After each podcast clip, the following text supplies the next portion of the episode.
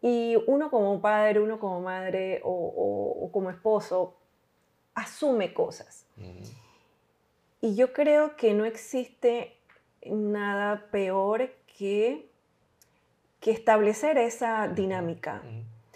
Uno debe verbalizar y, decir, oye, yo, yo te falté. Yo te falté en esto, en esto, en esto. Creando familias sanas, unidas y fuertes. Compartiendo principios, experiencias e ideas. Podcast Familias Fuertes.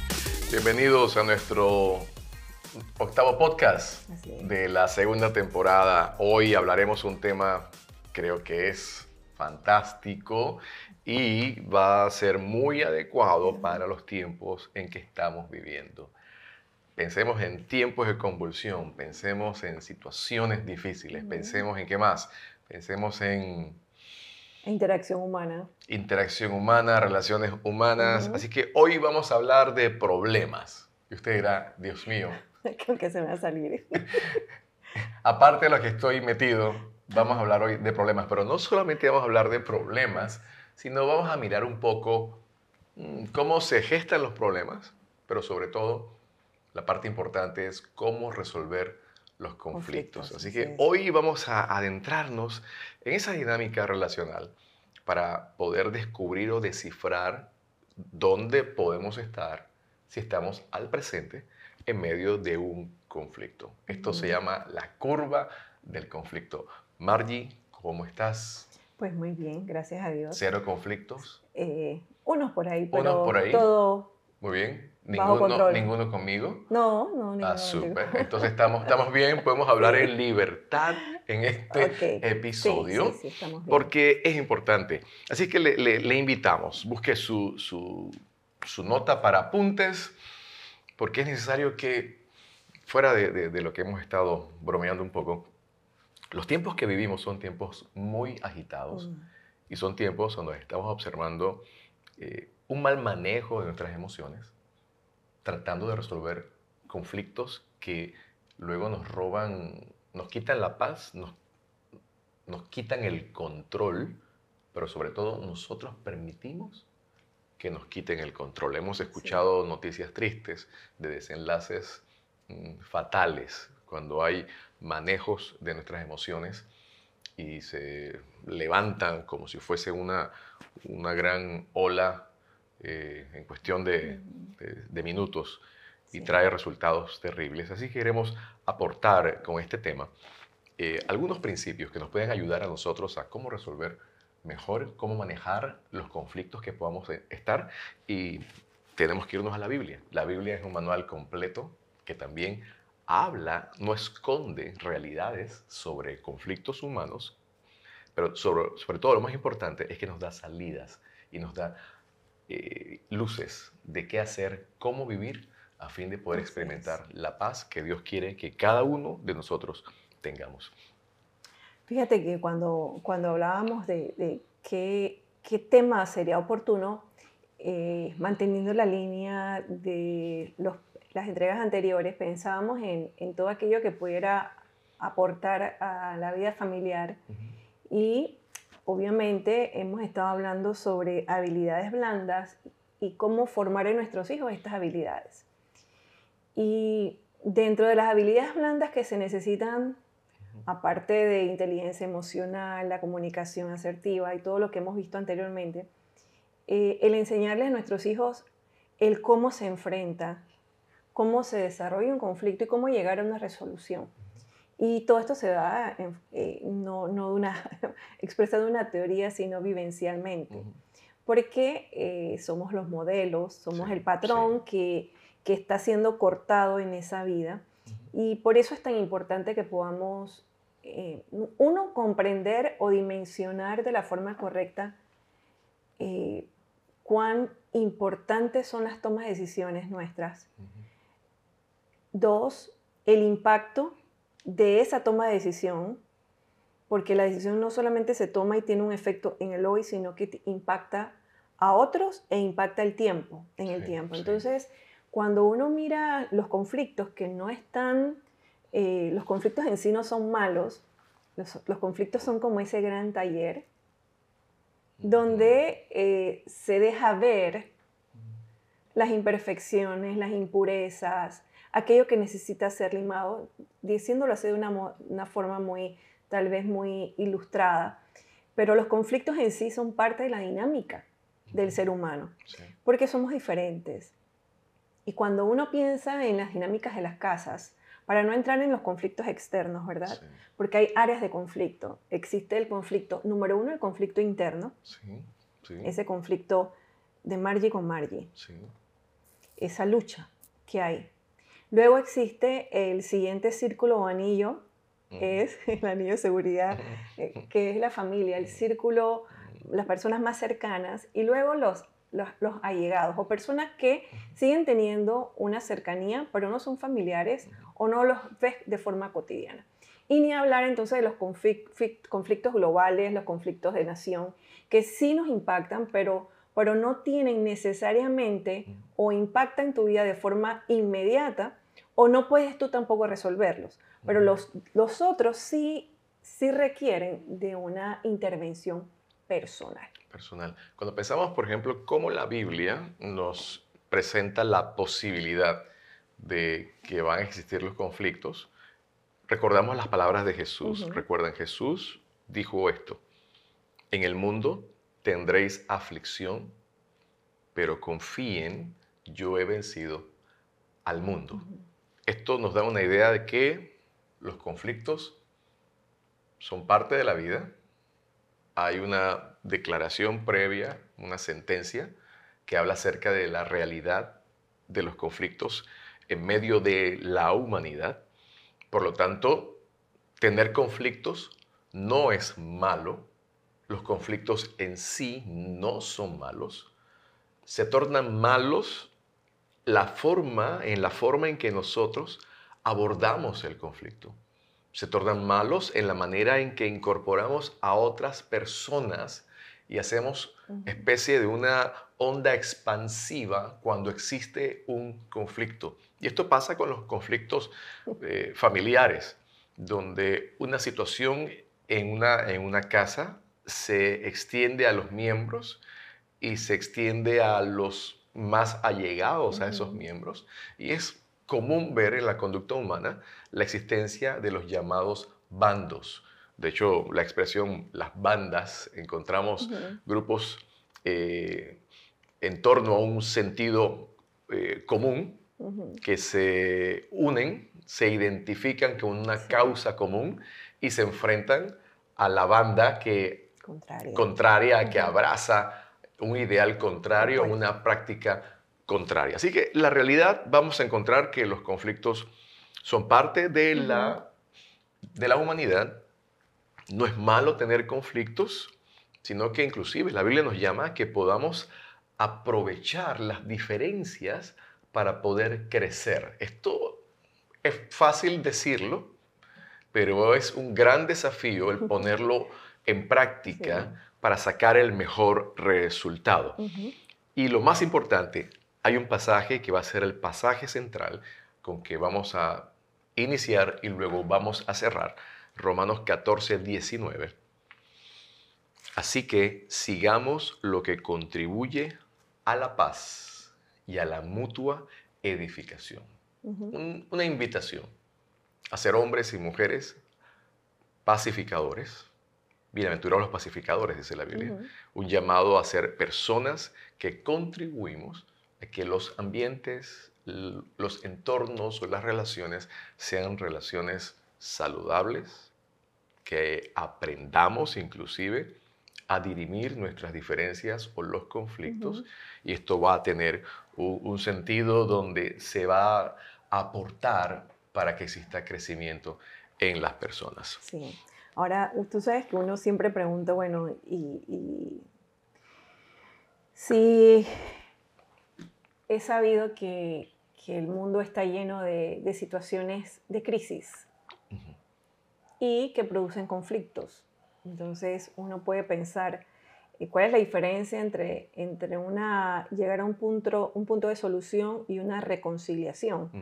Porque uno, uno necesita saber esa diferencia para poder mm, saber qué, qué, tanto he avanzado o hasta dónde debo llegar en caso tal para decir, ya no tengo un conflicto con esa persona, ya no estoy en conflicto con alguien. ¿Llegaron a una solución? Es la pregunta que, ¿no? Una solución. ¿Cómo te fue?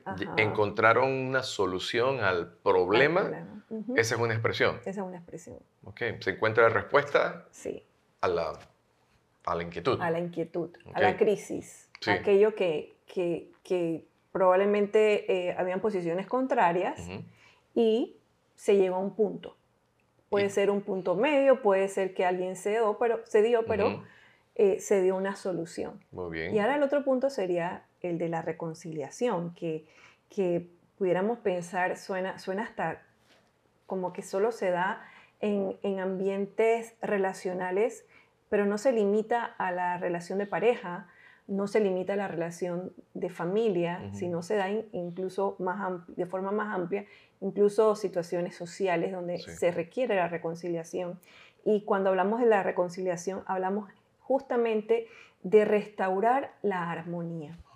Entonces, cuando uno piensa en cómo resolver, cómo llegar a ese punto, es largo ese, ese trayecto. Ese trayecto es un poco largo. Se dice fácil, eh, inclusive el desarrollo de un conflicto no se da solamente en el momento donde tenemos la primera diferencia, sino que probablemente hay una, hay una acumulación de hechos que los vamos a ver ahorita cuando veamos la curva, y luego se, desenvuelven situaciones que transcurren en un espacio de tiempo X y que luego queremos llegar a este proceso de reconciliación, donde recuperamos la armonía. La armonía. Este es un camino largo y en muchas ocasiones puede haber frustración porque tendemos a, resultados rápidos y dejamos a un lado la importancia de la paciencia y del esperar y de la madurez y también del, análisis introspectivo donde uno evalúa cuál fue mi, papel en todo lo que, se está, lo que está sucediendo. Y entendamos algo, cuando estamos en medio de un conflicto, todos tenemos un porcentaje de participación. Póngale que usted tiene 1% de participación. Ese 1% es importante. Y sobre ese 1% hay que trabajar.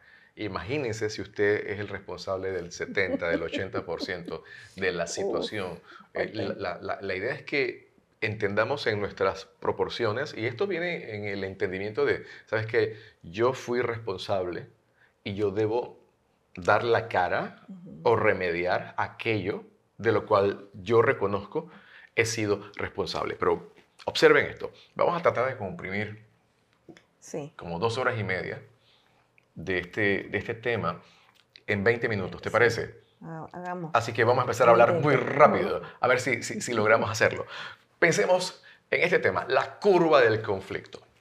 La idea con entender la curva del conflicto es que podamos observar cómo inicia el conflicto desde la base, desde el primer elemento de diferencia, y luego empezar a, subir una curva, una, una línea de ascenso, donde se van a incorporar elementos hasta el punto más álgido del conflicto que vamos a mirarlo en breve. Así que estamos en la base, saber dónde estoy en medio del conflicto. Lo primero es que surge la diferencia. En la base surge una diferencia de opinión, una, diferencia de criterio, una diferencia de valores, una diferencia de interpretación de hechos y se plantea la diferencia. Es rojo, es negro. ¿Sí? Tú lo hiciste, no, fuiste tú.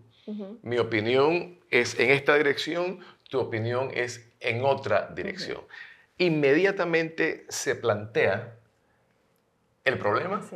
Así que estamos en, el inicio de una posible guerra muy fuerte si se maneja mal o de una diferencia que podemos resolver de manera eh, eh, rápida antes que, pues fíjate que, justamente eso que acabas de mencionar, yo creo que no existe nadie que no haya experimentado esto que uno haya observado, número uno, que se da cuenta que surge una diferencia, aún en las parejas de recién casados, en estas personas que son eh, altamente pacíficas, de esta gente que son tranquilas y que todo, eh, no, que les resbala, pero, pero no hacen conflicto. Hay gente así.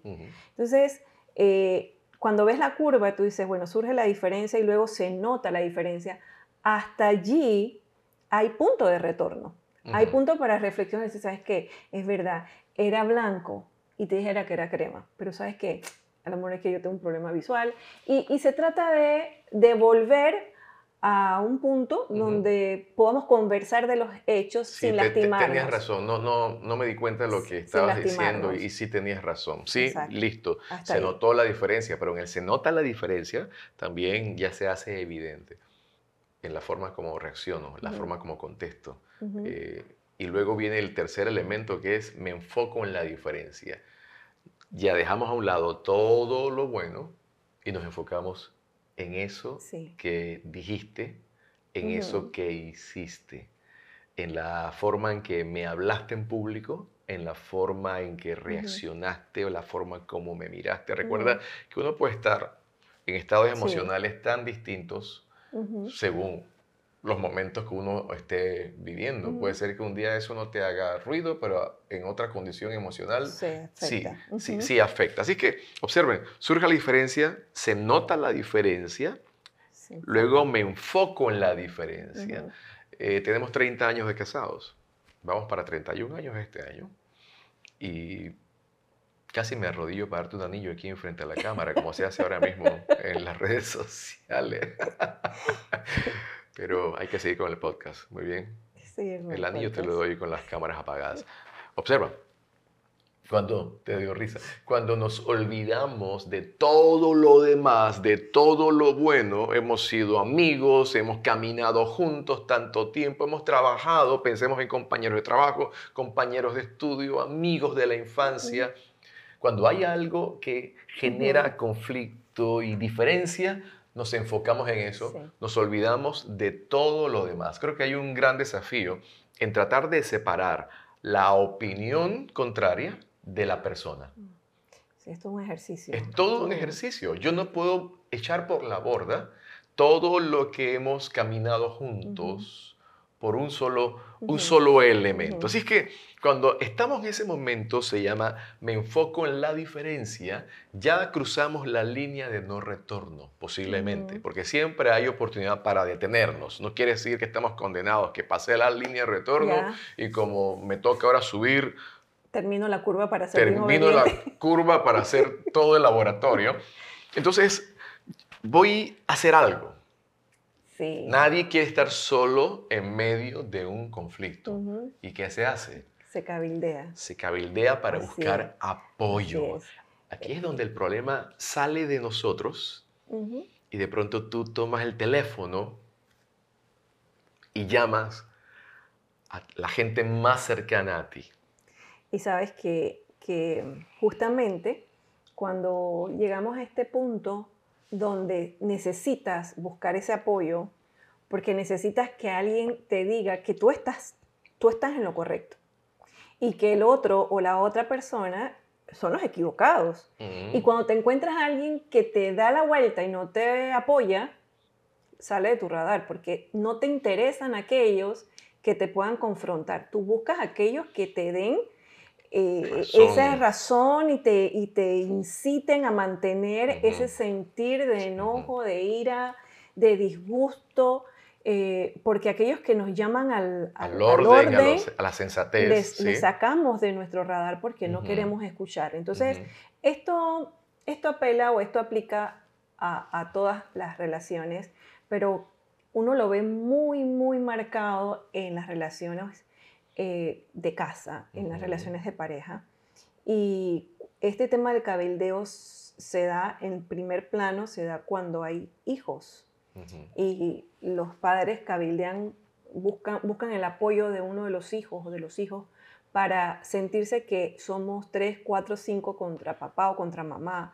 Eh, o, dos y dos. dos y dos. Hay bandos, dependiendo de la cantidad, siempre se buscan gente que me apoye. me apoye. Por ese sentido de que yo no, si no me gusta estar solo en las buenas, porque, porque en las buenas uno comparte las alegrías. Oye, me aumentaron el salario, oye, me gané una beca, oye, pasó esto en casa, oye, nos regalaron esto. Me explico, uno llama cuando hay buenas noticias eh, y mucho menos en los tiempos difíciles, porque queremos que la gente esté con nosotros y sobre todo dándonos la razón. Así que ese cabildeo lo observamos en los centros laborales.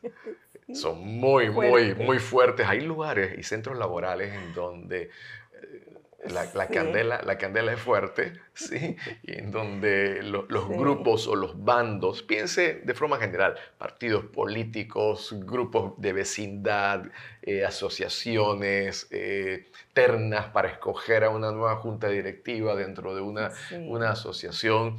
Hay, hay más bien eh, movimientos de cabildeo basados en una diferencia de opinión o de criterio o de formas de hacer las cosas que no se reciben de forma madura, sino que generan conflicto y podemos convertir algo llevadero en una, en una guerra campal. Así que pensar en que tenemos aliados, pensar en que nadie nos llama al orden, pensar en que los grupos, cada bando, ha cabildeado, cada persona en el conflicto tiene, tiene otros que le apoyan y ya el conflicto no es de dos personas, ya estamos hablando de conflictos de 10 personas, 5 contra 5, eh, un departamento contra otro departamento, eh, un jefe, el cuerpo de gerentes contra las bases, por decir algo, y sobre todo en casa.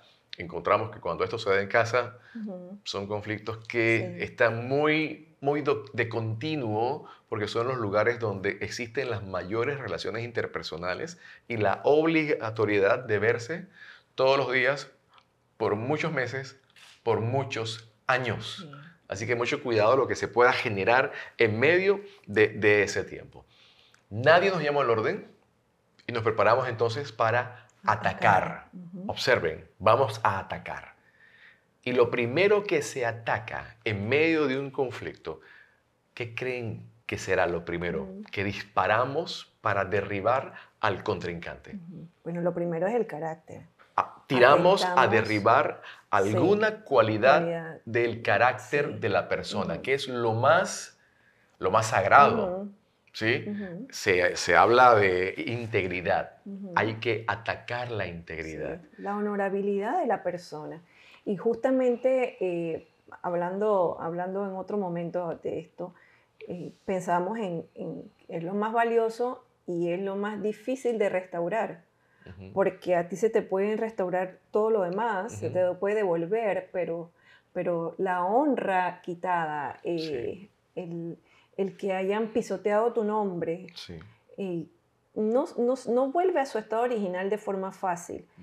Eh, se toma muchísimo tiempo, muchísimo tiempo para que vuelvas tu, tu justa dimensión de la honorabilidad de una persona vuelva. No, no se recobra con una llamada diciendo, oye, yo me equivoqué, eso que dije era falso, o publicando un nuevo anuncio diciendo, disculpen, rectifico, lo que dije. Eh, eso no es suficiente, no es suficiente. Y lo cual no se estila tampoco. Ya no se estila. Antes había algún tipo de, reconocimiento de, mi falta y se hacía hasta público, pero ya no. Hoy, hoy no se, no se considera. Al varón se le ataca en su masculinidad. A la dama, a la mujer, se le ataca en su ayúdame con la palabra adecuada, en su virtuosidad. ¿Sí? Sí. Sí. Eh, se pone en entredicho la honestidad de las personas. Uy, si yo lo conozco, yo sé de dónde viene, yo, por favor, yo sé todos los cuentos, todas las historias. Y, y posiblemente las personas tengan algún pasado, es, se puede dar, pero ¿de qué vale en este conflicto derribar la honorabilidad o la integridad de una persona? Por eso es lo primero que se ataca en medio del conflicto. Por eso estos labios se tienen que cerrar. Si estamos ya inmersos en no resolver el conflicto, en llamar a la persona y sentarnos antes de, que sea una escalada de acciones, hay que tener mucho cuidado lo que se vaya a decir y con quién se va a decir y delante de quién se va a decir, porque lo que decías es muy cierto, es muy difícil eh, devolverle la, buena posición o el buen nombre a una persona cuando has proferido palabras, para atacar su carácter moral. Así es que una vez atacado el carácter moral, como el conflicto no se resuelve, entonces vamos a los daños materiales. Ustedes han visto que en muchas ocasiones hay escenas en donde las personas dañan los bienes de otras personas. Esto le pertenece a fulano de tal, eh, se cortan corbatas, se rayan automóviles, se golpean vidrios de los automóviles, se atenta contra la propiedad donde vive la persona y, van y atentan contra los bienes, eh, dejan mensajes escritos, rayan las paredes con mensajes también que tratan de denigrar a la persona. Estamos hablando de, niveles en la escalada de, conflicto y en este caso estamos en el nivel de hacer daño o el nivel de agresión de carácter, agresión material y luego llegamos al punto máximo donde ya no me basta agredir o atentar contra el carácter o contra los bienes de la persona, sino que ahora agredo físicamente a la persona. Y estamos viendo lo que se puede producir de manera terrible, con resultados hasta fatales, cuando hay un descontrol en medio de un conflicto y se llega entonces a agredir a la persona. Sí, fíjate que cuando uno mira las estadísticas, las estadísticas en nuestro país, eh, después de la pandemia, que hablan de, un aumento eh, que llama la atención sobre el maltrato, la violencia doméstica.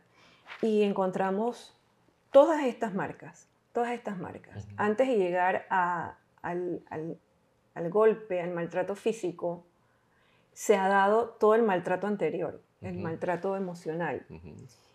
y, y, muchas veces las personas viven una dinámica de conflicto y no, no, logran, y no logran darse cuenta que están en una dinámica de conflicto. Se les hace como su, su estándar, su norma. No saben qué es vivir de otra forma. Entonces les cuesta identificar el nivel de peligro en que están. Y uno escucha, a veces uno escucha de forma muy, muy fría comentarios ella se lo merece, ella se lo buscó, o y, uno no puede hacer juicios así. Eh, ¿Cuál es la razón por la cual una mujer, en el caso de las mujeres, eh, siguen viviendo en ciclos de este tipo? Y hay mucho, este, ese es tema para otra, otra entrega, pero, pero entendamos que, que, no es fácil. Cuando tú estás adentro, en el ojo del huracán, no te es fácil identificar el cómo salir. No te es fácil, es más, en algunas ocasiones no te das cuenta que estás en el ojo del huracán, porque por fuera, donde tú estás, pareciera que todo está bien, pero por fuera se está dando la tormenta. Eh, y en el caso de, la agresión física, que uno puede decir, bueno, eh, yo he llegado hasta y nunca he llegado a la agresión física, y pareciera un gran logro, ¿verdad? algunas personas, hombres o mujeres, yo nunca he llegado hasta la agresión física, pero, pero has, agotado las otras formas de maltrato. Esta, es un paso. Sí, y, que, que de ahí a ah, un empujón, a una levantada de mano, de ahí, porque no, no todos llega al homicidio, de verdad, gracias a Dios.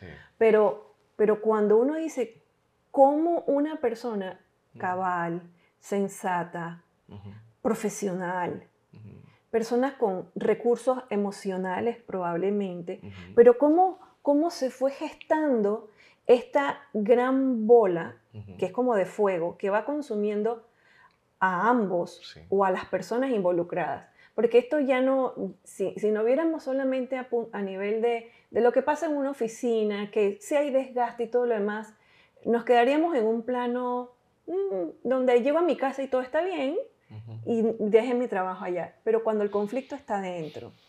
Entonces, eh, hay, un, hay un comportamiento que luego de, de, de esta situación donde ya hubo hasta el probablemente el, el, jamaqueo o la expresión corporal de, de disgusto, viene un, un, cese al fuego, una tregua, y luego viene algo que es bastante peligroso cuando se da mucho la violencia y lo, lo, lo trabajan mucho los expertos, que hablan de la luna de miel. Claro.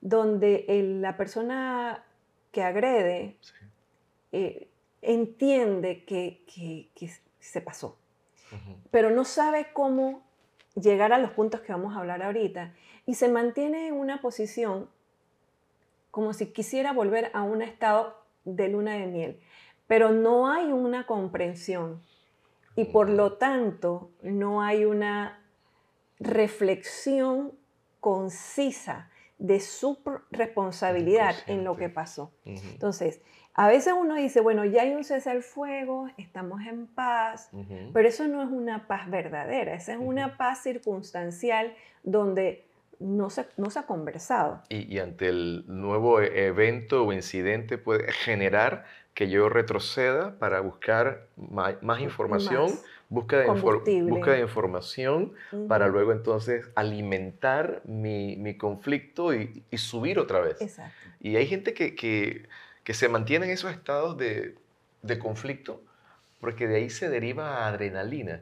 Y hay gente que se ha hecho adicta a la adrenalina que genera el estar inmerso en medio de un, conflicto. Por eso esto, estos son elementos que tocan el, alma, el espíritu y el cuerpo humano. O sea, cuando estamos hablando de conflictos a estos niveles, estamos hablando de que todo el, el ser se involucra en todo lo que estamos describiendo. Pero cuando se llega ahí arriba, el punto álgido del conflicto es que yo me, pasé y llegué hasta la agresión física. Y llega el momento en que se espera. La persona entonces, esto se llama el descenso en, la curva. Eh, hablabas, hay cese de fuego, nadie dispara. Hay una tregua, no hablada, pero tácita. ¿Y qué es de fulano de tal? Bueno, ahí, ahí van las cosas. ¿Ha habido algo nuevo? No. ¿Han hablado algo? Tampoco. Hay como un, silencio, un silencio peligroso que mencionas. Y aquí entramos entonces en, en las fases de, y el desafío. ¿Cómo entrar en las fases de resolución del conflicto propiamente? Cuando mencionabas algo, eh, entramos en momentos donde evaluamos, momentos en donde reflexionamos, consideramos lo que hemos hecho, pero no solamente para generar algún un sentido de, wow, lo, que hice, eh, sino que nos lleve a una, a una reflexión dinámica que nos mueva al reconocimiento de nuestra participación y no en función de buscar excusas por lo que la otra persona haya dicho o hecho, sino la parte a nivel personal donde yo reconozco que yo hice algo malo. Y aquí hay una combinación interesante, que uno puede reconocer lo malo que uno ha hecho, y luego tener un sentido de, dolor por lo malo que se ha cometido. Esto se llama arrepentimiento, observen, reflexión, confesión, arrepentimiento. Y debe estar combinado porque uno puede confesar y decir, yo fui y... Sí mismo, ¿verdad? Sí mismo. Yo lo hice y si lo tengo que hacer, lo hago otra vez. ¿Y qué? hay personas que se manejan a esos niveles. Por eso es importante en esta, en esta bajada en la intensidad eh, entender, yo evalúo, reflexiono yo, yo confieso la parte que a mí me toca reconocer como mi responsabilidad. Y esto es un ejercicio interesante que se hace delante de Dios y también delante de la persona que uno ofendió o las personas que también estaban inmersas en el conflicto. De ahí el dolor sentido por lo cometido se llama arrepentimiento y obviamente luego de ese sentido de arrepentimiento lo que cabe es una palabra hermosa de seis letras. La palabra perdón. Uno está llamado a, enmendar, a, reparar, y es necesario pasar por la experiencia de el pedir perdón, el recibir perdón, a fin de que podamos nosotros realmente entrar en esos terrenos en donde el conflicto genuinamente o sanamente se está resolviendo. Sabes que justamente es, parte de, lo que uno debe modelar en los hijos, es porque todo lo demás, muchas cosas se hacen públicas, pero el arrepentimiento es un, estado eh, interno, una situación interna, una reflexión interna. Un dolor. Es un dolor interno que no se exterioriza a menos que lleguemos al punto de pedir perdón. Si tú no pides perdón a Dios y luego a las personas ofendidas, no, nadie se daría cuenta. Y una de las técnicas muy comunes, humanamente hablando, es que a uno le gusta pasar la página. Pasar la página. Pasar la página. Pasar la página. Ya yo veo que ella está cambiando. Ya yo veo que él está cambiando. Tiene que ser que les ha servido escuchar los podcasts. Ay, que tiene que ser que es que está leyendo un buen libro. Y uno como padre, uno como madre o, como esposo, asume cosas.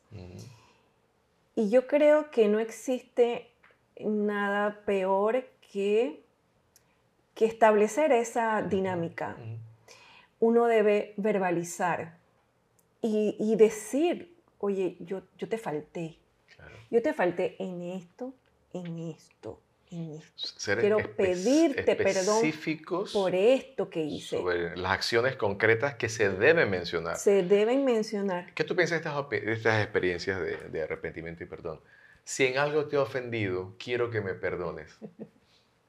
me está tirando la, la, la, pelota a mí. Para que tú busques y digas, Ah. ah. ¿será esto que me hiciste? ¿Será esto que me hiciste? Yo, yo no te hice eso. No, y como que la ofendida fui yo y no porque la persona hizo algo.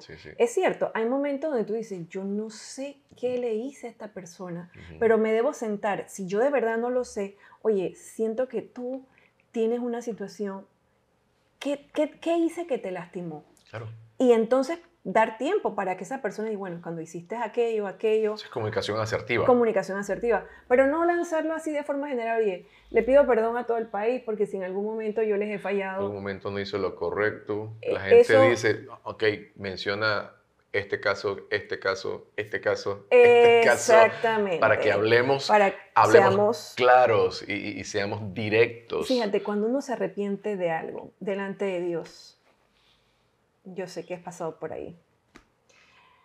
Uno tiene la película clarita. Uno tiene la película. Fecha, día, uh Uno tiene la película clarita. Y cuando tú vas delante de Dios a pedir perdón, Él, él te perdona, aunque Él ya sabía eso, pero él, él permite que uno lleve esa, esa memoria, ese recuerdo, esa situación, porque uno necesita que puntualmente Dios me perdone por eso. Por eso. Yo sé que hay muchas cosas más, pero yo estoy viniendo a Dios porque, por una mentira, yo estoy viniendo a Dios por una mala decisión. Claro. Yo estoy viniendo a Dios por eso. Entonces, ¿qué ocurre cuando lo llevamos ahora a el plano personal? Yo tengo que hacer lo mismo con la persona a la cual le falte. Uno pudiera decir, bueno, pero es que eso es como ser muy, eh, muy detallista, pero es que pero es que si hubo daño. Ese fue el evento. Eh, hay que hablar de la situación. Lo que yo hice. Exacto. Hacemos cosas concretas, no hacemos cosas generales. Exacto. Sí. Sí. Y luego, esa es la única forma donde, esa es una de las manifestaciones o señales de un arrepentimiento. Porque a veces uno dice, ¿cómo, cómo identifico cuando alguien se arrepiente? eh, mm, cuando un hombre es infiel, ¿cómo descubre? Ay, porque es que ella llega temprano a la casa.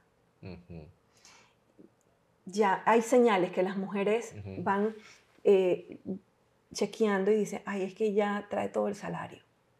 Ya no se va con los amigos.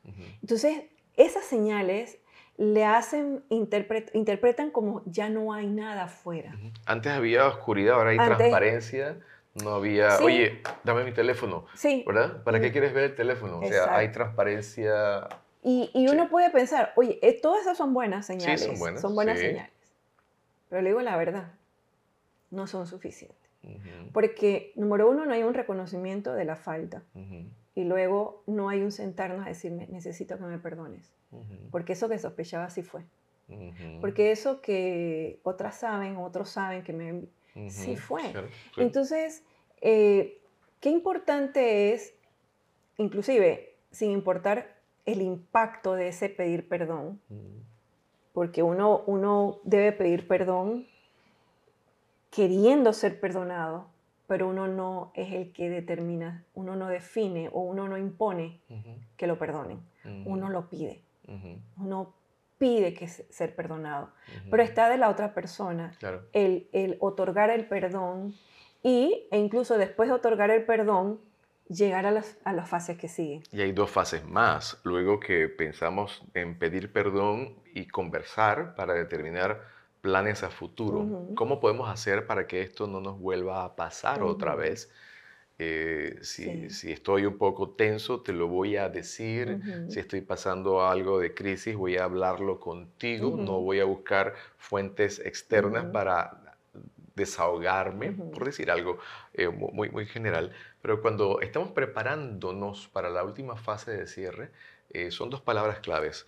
Hablamos de la palabra restitución y la palabra restauración. En aquellos conflictos donde se, se dañó un bien, donde había de por medio dineros que tenían que ser eh, desembolsados o regresados a la persona. Y ese fue el origen del conflicto. No importa cuánto confesemos, nos arrepintamos y pidamos perdón y la persona nos perdone, pero si hay bienes de por medio que son nuestra responsabilidad, devolver en la condición pactada o establecida, lo que corresponde es restituir. restituir. Sabes, Margie, yo te burlé determinada cantidad de dinero. Y aquí está lo que, lo que generó el conflicto. Gracias por, por ser paciente. Pero no pretendamos que si hay algún bien, el simple, la simple declaración, te perdono, nos libra a nosotros de regresarlo. Perdí la cámara que me prestaste para irme de vacaciones y era una cámara muy especial para ti quiero decirte que aquí tengo la cámara de vuelta, la compré. Y si es una cantidad de dinero grande, usted puede decir, ¿sabes qué? Me comprometo fielmente, mensualmente o quincenalmente a cubrir la deuda que tengo contigo y honrar la palabra, porque esto tiene que ver con la forma genuina que nosotros atrás dijimos, perdóname, reconozco, me ha dolido lo que hice, entramos a la fase de la restitución. Y por último, podemos hablar de restauración. Al inicio mencionaste, hay dos palabras, solución.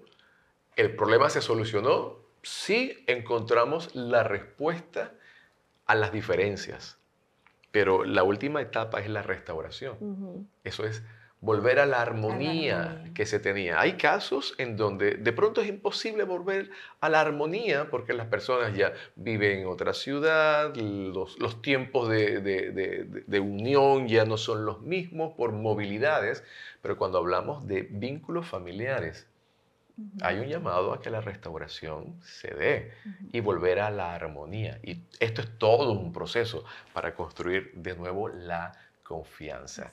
Volvemos entonces al texto con que iniciamos. Los conflictos requieren que tomemos medidas para buscar la paz. Y Romanos 14, 19 dice, así que sigamos lo que contribuye a la paz y a la mutua edificación. Qué tremendos ambientes en casa, en el trabajo, a nivel del entorno donde vivimos, asociaciones, grupos y demás, colegios, cuando nosotros estamos viviendo como hombres y personas que procuramos la paz y procuramos la mutua edificación, el mutuo crecimiento entre todos los que participamos en esos determinados grupos. Quiere decir que hay un llamado a que aunque observemos diferencias naturales que son parte de la vida, llevemos siempre nosotros la palabra sazonada, que nuestros corazones sean corazones apacibles. Así es. Y que podamos ser nosotros esa nota que aporta a la paz. Eh, son personas altamente valiosas en la cultura organizacional, son altamente valiosas en las dinámicas familiares. Cuando, cuando tienes uno de estos integrantes que tienen esta marca, y esto es posible solamente cuando el conflicto interior ha sido resuelto con el Señor en el corazón. Ahí inicia la historia. Ahí inicia, Ahí inicia la historia. Eh, la fuerza o la capacidad que tenemos entonces para resolverlos o evitar los conflictos, que los conflictos tomen fuerza. Así es. Dentro de nosotros, todo en orden. El shalom de Dios. El shalom de Dios. Nada falta, nada está roto aquí adentro, por lo tanto, mis interacciones seguirán esa misma línea. Y así seguiremos construyendo familias, fuertes. Gracias por acompañarnos, que Dios les bendiga. Hasta la próxima. Gracias por acompañarnos. Nos esperamos la próxima semana. Podcast Familias Fuertes.